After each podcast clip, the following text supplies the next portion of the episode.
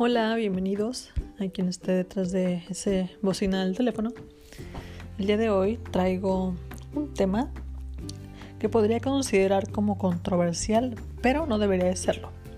Y el día de hoy vamos a hablar de apps de citas, Tinder, Bumble, todos esos que existen ya. Entonces, en este cortito podcast, esperemos que sea cortito, porque últimamente me salen muy largos. Esperemos que este no. Voy a hablar de mi punto de vista con la app y mi experiencia usando la app. Entonces, vete por tu cafecito, por tu cerveza. Ojalá yo tuviera una cerveza aquí. Pero no, tengo café. Son las nueve y media de la noche y estoy tomando café. Es muy Dalia el lunes. No sé, como que siento que los lunes a mí no es que me desagraden, como el cliché de que pues lunes está de la fregada, no, sino que como que siento que todavía traigo el ritmo del fin de semana. Y este lunes, de hecho, me, me pegó. Me pegó. Pero bueno, estoy ahorita en mi cama, bien a gusto. Y vamos a empezar. La verdad, quiero nada más recalcar que cuando hago los podcasts, siempre digo, voy a ponerme sentada en un lugar súper profesional yo. Y luego digo, no mames, no. Si un compa viniera a mi casa, mis compas compas, ¿no? Pues le diría, caerle al cuarto, aquí es como que me siento a gusto, aquí es donde me siento como más en mi ambiente, hay que cotorrear. O sea, con mis amigas, las que me he llegado a invitar aquí a mi casa o con mis primas así, es como caerle a la cama. O sea, yo soy ese tipo de persona. Me gusta cotorrear en la cama. Igual con mis parejas siempre he sido de como, oye, Kyle, aquí es donde me gusta cotorrear. De eso a la sala o de eso a la mesa de comedor, lo que sea, yo prefiero la cama. Entonces siento que las mejores conversaciones son así. Y pues probablemente cuando tenga mi depa tendré un sillón que parezca cama porque ya vamos a cotorrear. No voy a poder estar metiendo a todos mis compas a mi cuarto, ¿verdad? Pero bueno, entonces, ese es el contexto de esta noche de lunes. Yo con mi cafecito en mi cama y queriendo platicar de cosas raras. No son raras, no, es de cosas de la vida normal. Um, disculpen mi voz porque no sé si se han dado cuenta, pero soy una persona súper nasal. Entonces, pues tiendo a hablar medio gangosa, muchísimo más cuando estoy hablando rápido, porque jalo poco aire y ahí lo suelto todo como y llega un punto en el que estoy hablando y lo último que voy a decir me quedo sin aire y no se escucha. Entonces, es algo que he estado trabajando, créanme, he mejorado. Pero vamos a hacer un ejercicio rápido, por lo menos de mi parte voy a respirar rápido.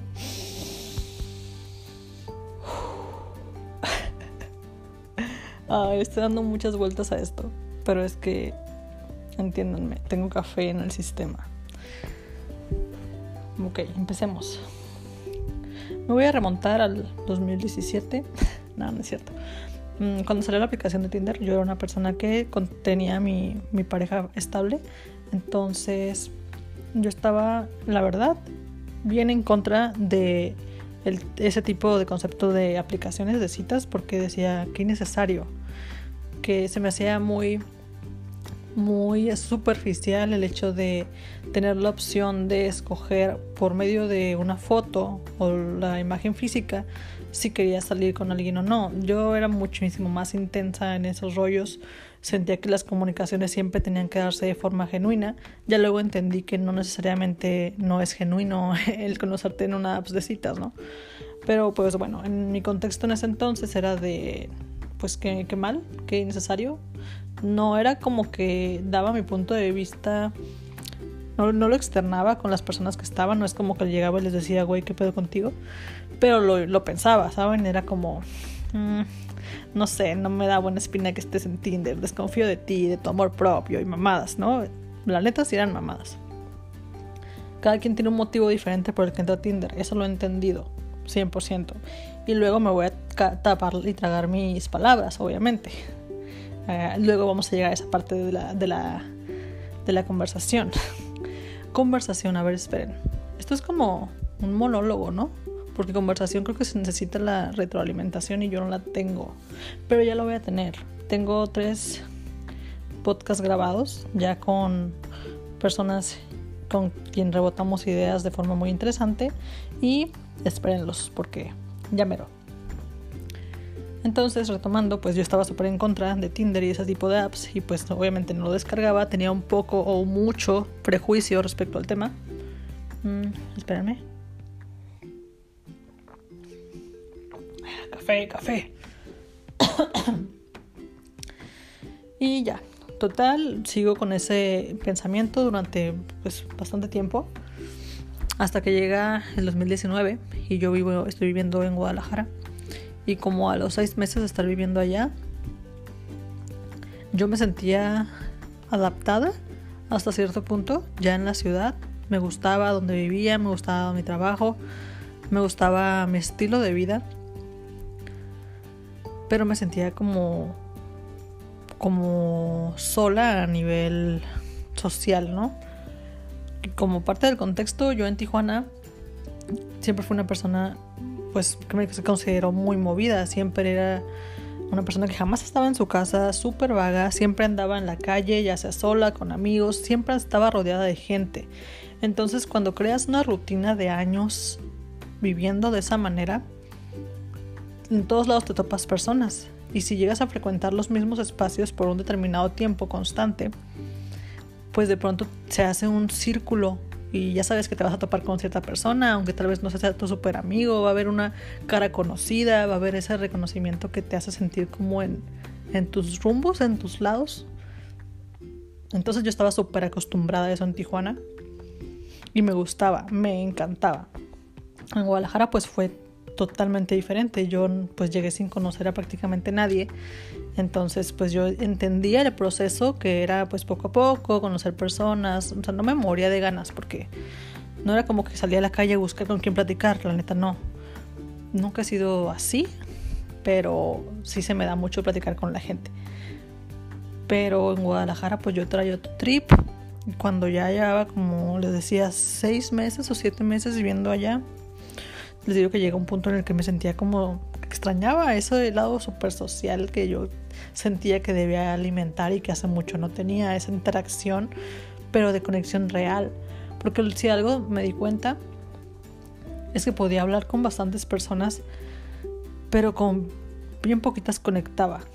Y ya no sabía si era yo o si era la persona. Entonces entré en ese punto de, ¿qué pedo? Ah, que estoy perdiendo el toque de ser social. Ah, no, no sé. O la persona no se quería abrir conmigo. Quien me conoce debe saber que no me cuesta ningún tipo de trabajo entablar una conversación con la gente, sea que conocida o desconocida. Porque tengo la fiel creencia de que cuando tú abres esa ventana de confianza, es recíproca.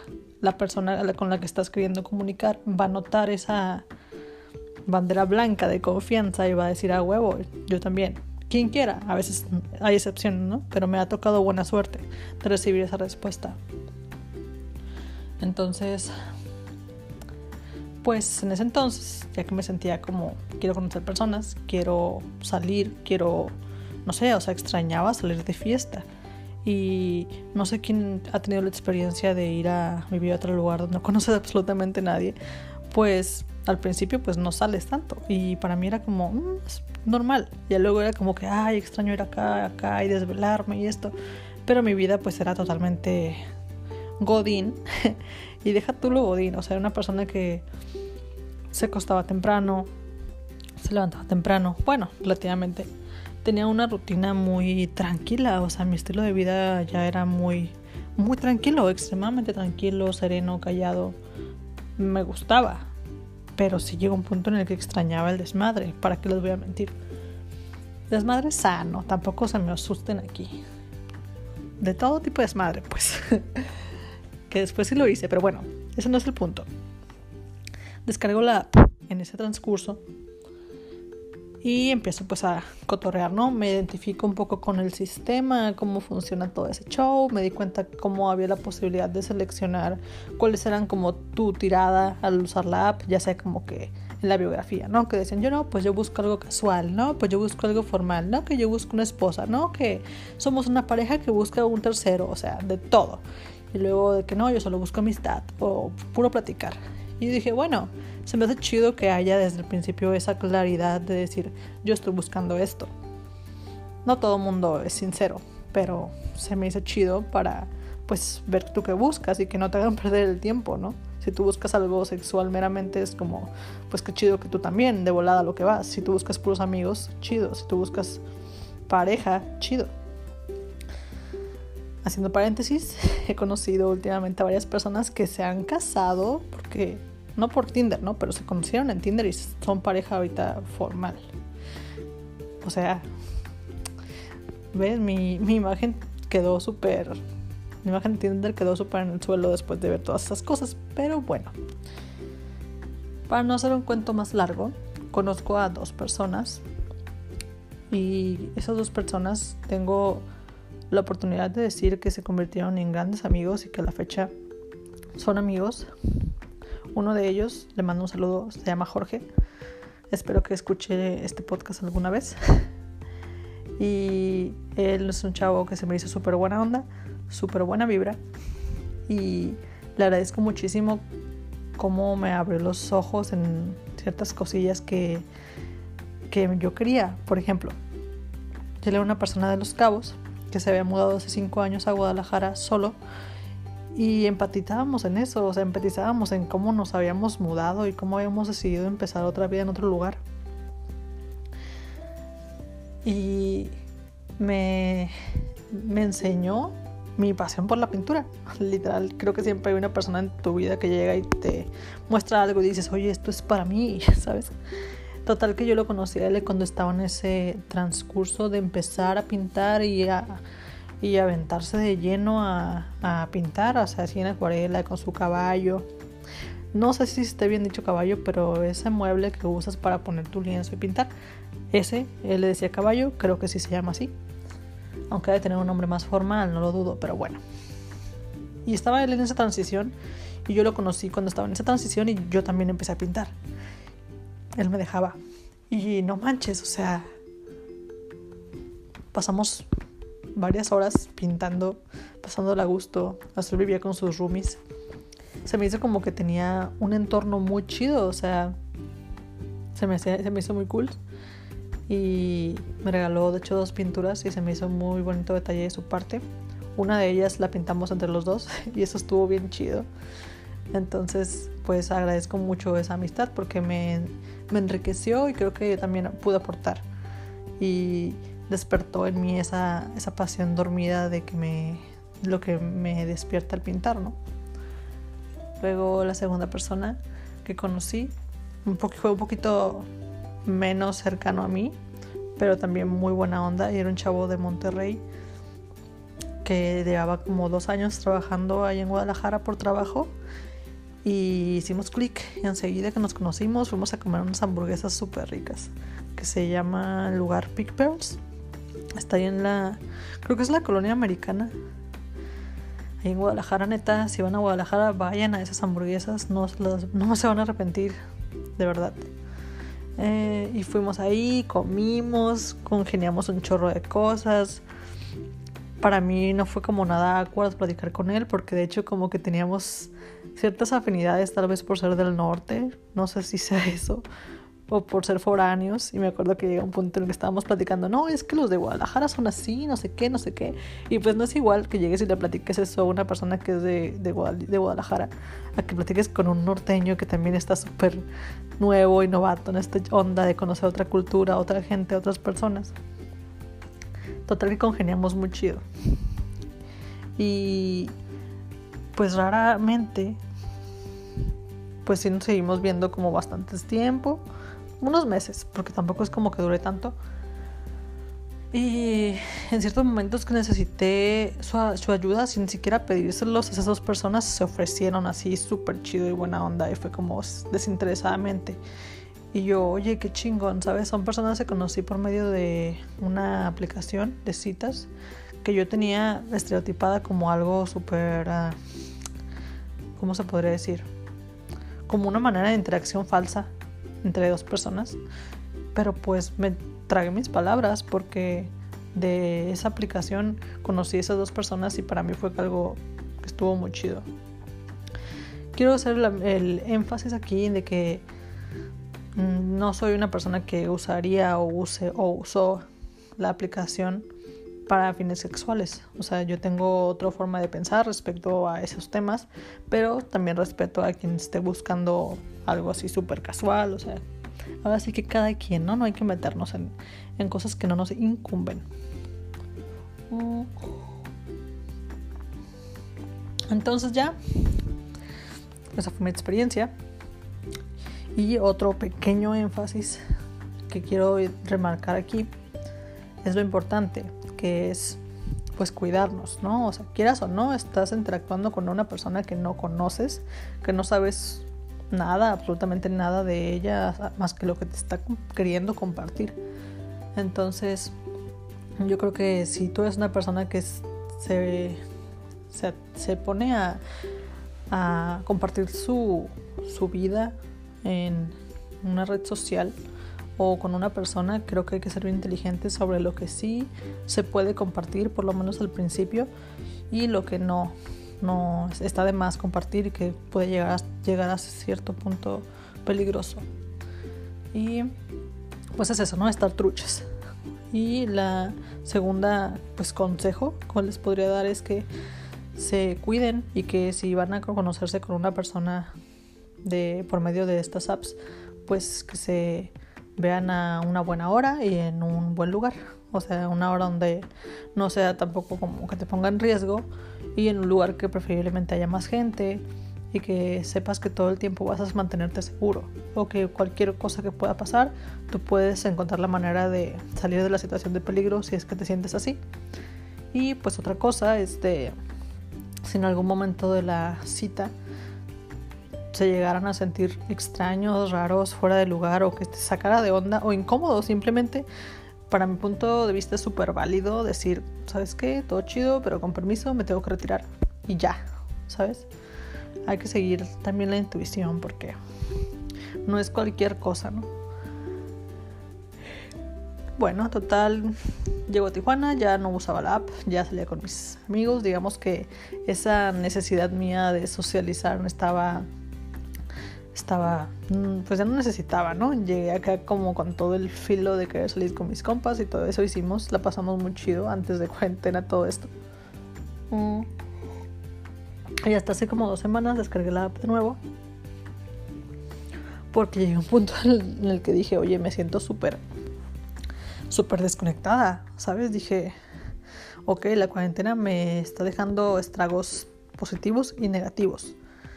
Y entre los negativos era que me sentía así, como desconectada de lo que pasaba afuera, a pesar de no de que ya no estoy en cuarentena, como quien dice, porque sí salgo, pero como que no sentía que volvía, que tuviera ese ritmo, igual volví a sentir que no estaba conectando con las personas. Y pues me saqué de onda, pero no tanto al grado de decir como que ¡ah! de colapsar, de implotar. Esa palabra como me da cura, pero me da mucha cura porque así pasa, implotas hacia adentro. Pero no fue hasta ese grado. Total descargo la app y empiezo a cotorrear con varias personas y todo chido. Y de pronto me vuelvo a... me voy a perspectiva y me empiezo a desglosar todo lo que, lo que conlleva, ¿no? Usar un, este tipo de aplicaciones y por qué el ser humano pues las usa, por qué son tan famosas, por qué tanta gente está ahí. O sea, me he topado con un chorro de compas que no los voy a quemar aquí. Ni quemar debería ser la palabra. O sea, quemar sería cuando tú piensas que la aplicación es para gente que nada más está valiendo madre en la aplicación buscando algo súper, súper banal. Pero hay de todo, amigos. Así como en Facebook hay de todo y el vato que te liga puede ser un vato peor que, encuentras en Tinder, así como en Instagram el vato que te liga y te da like, puede ser el vato, o sea, ustedes me entienden. No hay garantías. Solamente que en Tinder yo creo que es voy a cotorrear, voy a platicar, voy a ver qué sale, voy a buscar esto. Como que hay un poco de más claridad. Pero lo que iba es como, como a veces sí necesitamos ese empujoncito para poder sentir que conectamos con la gente.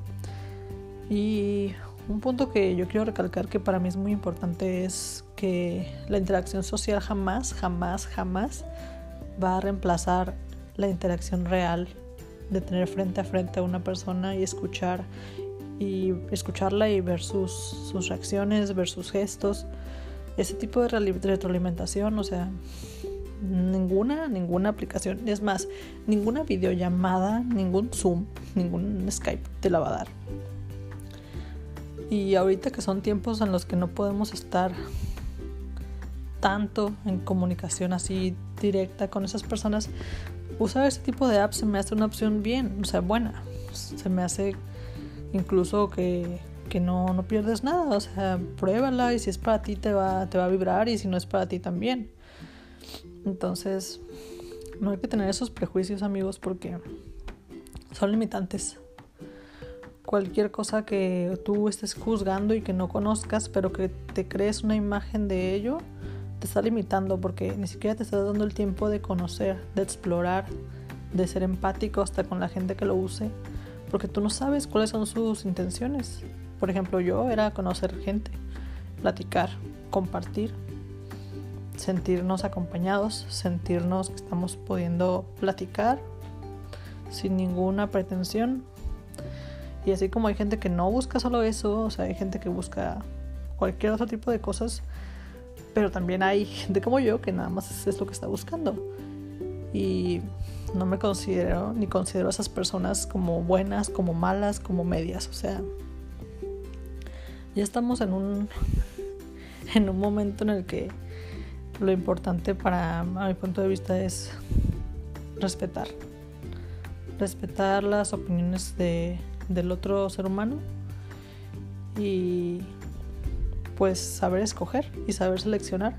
Tú vas a saber si una persona te llena de algo positivo en la vida o te aporta y si tú le aportas a, a esa persona pues va a ser una relación fructífera y si no es así también tienes que ser súper inteligente para poder decir no me aportas y sé que suena medio mamón pero Así es como yo creo que debe ser.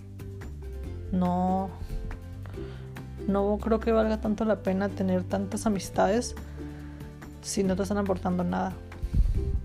En cambio, si tienes tal vez un grupito y pocas amistades, pero que esas amistades sabes que están ahí siempre para ti y tú también para esas personas, creo que ya nos podremos considerar afortunados.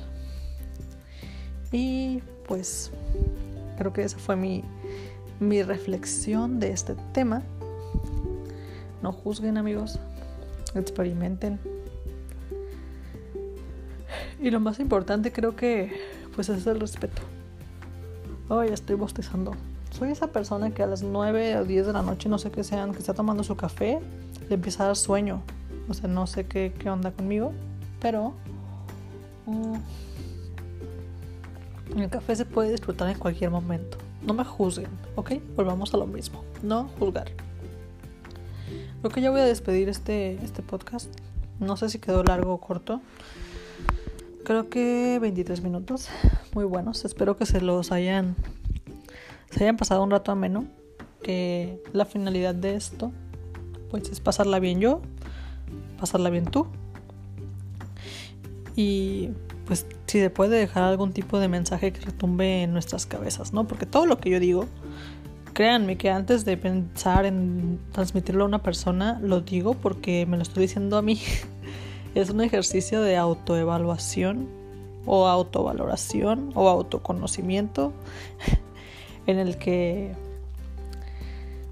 en el que descubro muchas cosas que soy y que a veces estando en nuestro rush de lo que pensamos que es nuestra vida, ni siquiera nos paramos a escucharnos a nosotros. O sea, no, no mames. Eso no está bien.